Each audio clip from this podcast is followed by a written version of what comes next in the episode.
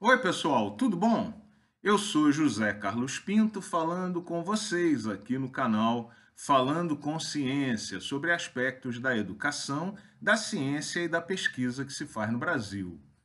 A maior prova da precarização do trabalho do pesquisador no Brasil é a forma com que se dá o gerenciamento da maior parte dos projetos financiados e apoiados por instâncias formais de fomento. O modelo está vigente no país há tantos anos que nos acostumamos com ele e passamos a achar os seus muitos absurdos como normais e até a concordar implicitamente com alguns desses muitos absurdos.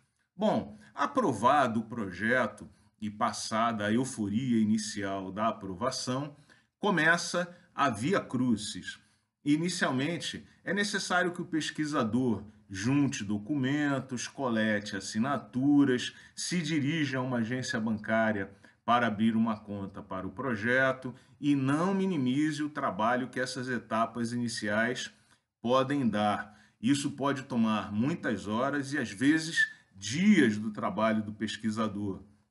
Recentemente, eu tive que passar um dia inteiro em uma agência bancária no Rio de Janeiro para abrir uma dessas contas de projeto e descobrir, ao final do dia, que teria que voltar no dia seguinte, porque era necessário fazer o reconhecimento de firma das assinaturas de alguns documentos. Pois é, instâncias de fomento formais estão, nesse momento, em todo o Brasil, reavivando a necessidade do reconhecimento de firma.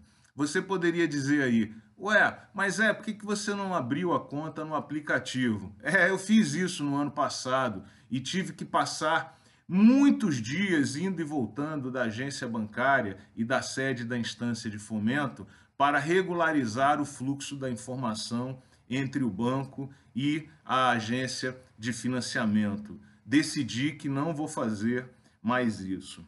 Pois bem, chega um momento em que os recursos são finalmente liberados e são liberados numa conta que está vinculada ao CPF do pesquisador. Gente, isso é um absurdo. Aquele recurso financeiro nunca foi um benefício pessoal do pesquisador. Ele vai ser gasto integralmente dentro da instituição. Por mais prazer que o pesquisador tenha em desenvolver aquele trabalho, o recurso não é e nunca foi seu, mas da instituição. Há inclusive muitos relatos de muitos pesquisadores que dizem ter enfrentado problemas com o fisco, com a Receita Federal, por causa de depósitos vultosos em contas bancárias vinculadas ao seu CPF é, pessoal. Esse modelo nunca foi implementado para facilitar a vida do pesquisador, como muitos acreditam, mas sim para facilitar a vida de quem libera o dinheiro e de quem recebe o dinheiro, no caso, a instituição em que o pesquisador trabalha. E a maior prova disso é que a maior parte dos projetos impede, proíbe a contratação de serviços de apoio, de gerência, de secretaria, de contabilidade para que seja possível administrar o projeto com mais eficiência. Dessa maneira, a administração do projeto representa um aumento de carga de trabalho e de responsabilidade para o pesquisador em benefício da instituição em que ele trabalha.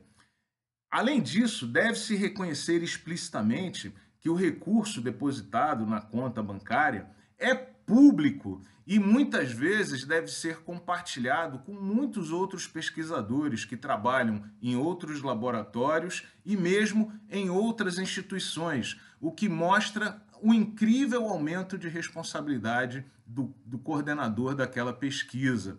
E ainda é importante, o fato de se tratar de dinheiro público atrai potencialmente a atenção de órgãos de controle para o indivíduo que executa aquele projeto, que está sujeito e é provável que possa cometer alguns erros de administração por conta da, para, da barafunda legal, da complexidade do marco legal brasileiro, em particular na área de ciência e pesquisa. O que seria correto de fato era a instituição ou a fundação de apoio a ela vinculada receber esse dinheiro e administrar esse dinheiro de forma eficiente, remunerando a instituição ou a fundação de apoio pelos serviços importantes prestados à administração do projeto. Mas, infelizmente, não é isso o que ocorre.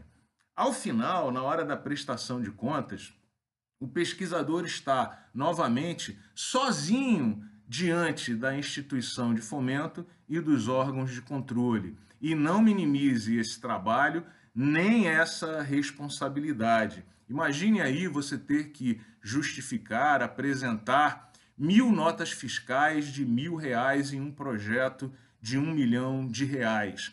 É muito trabalho que deveria ser executado com o apoio da instituição. Existe a falácia de que a instituição dá contrapartida e essa seria a justificativa para não remunerar o projeto ou não permitir que o projeto fizesse gastos com a administração. Mas isso é balela, porque essa contrapartida institucional de fato não existe. Como nós vemos aqui, o trabalho do pesquisador no país é tão precarizado que nós achamos todos esses absurdos normais. O correto seria a gente responsabilizar e envolver a instituição ou a fundação de apoio a ela vinculada com a prestação desses serviços de administração tão necessários para a pesquisa e deixar o pesquisador se concentrar no que ele de fato faz de melhor, que é a pesquisa. Um grande abraço e até o próximo vídeo.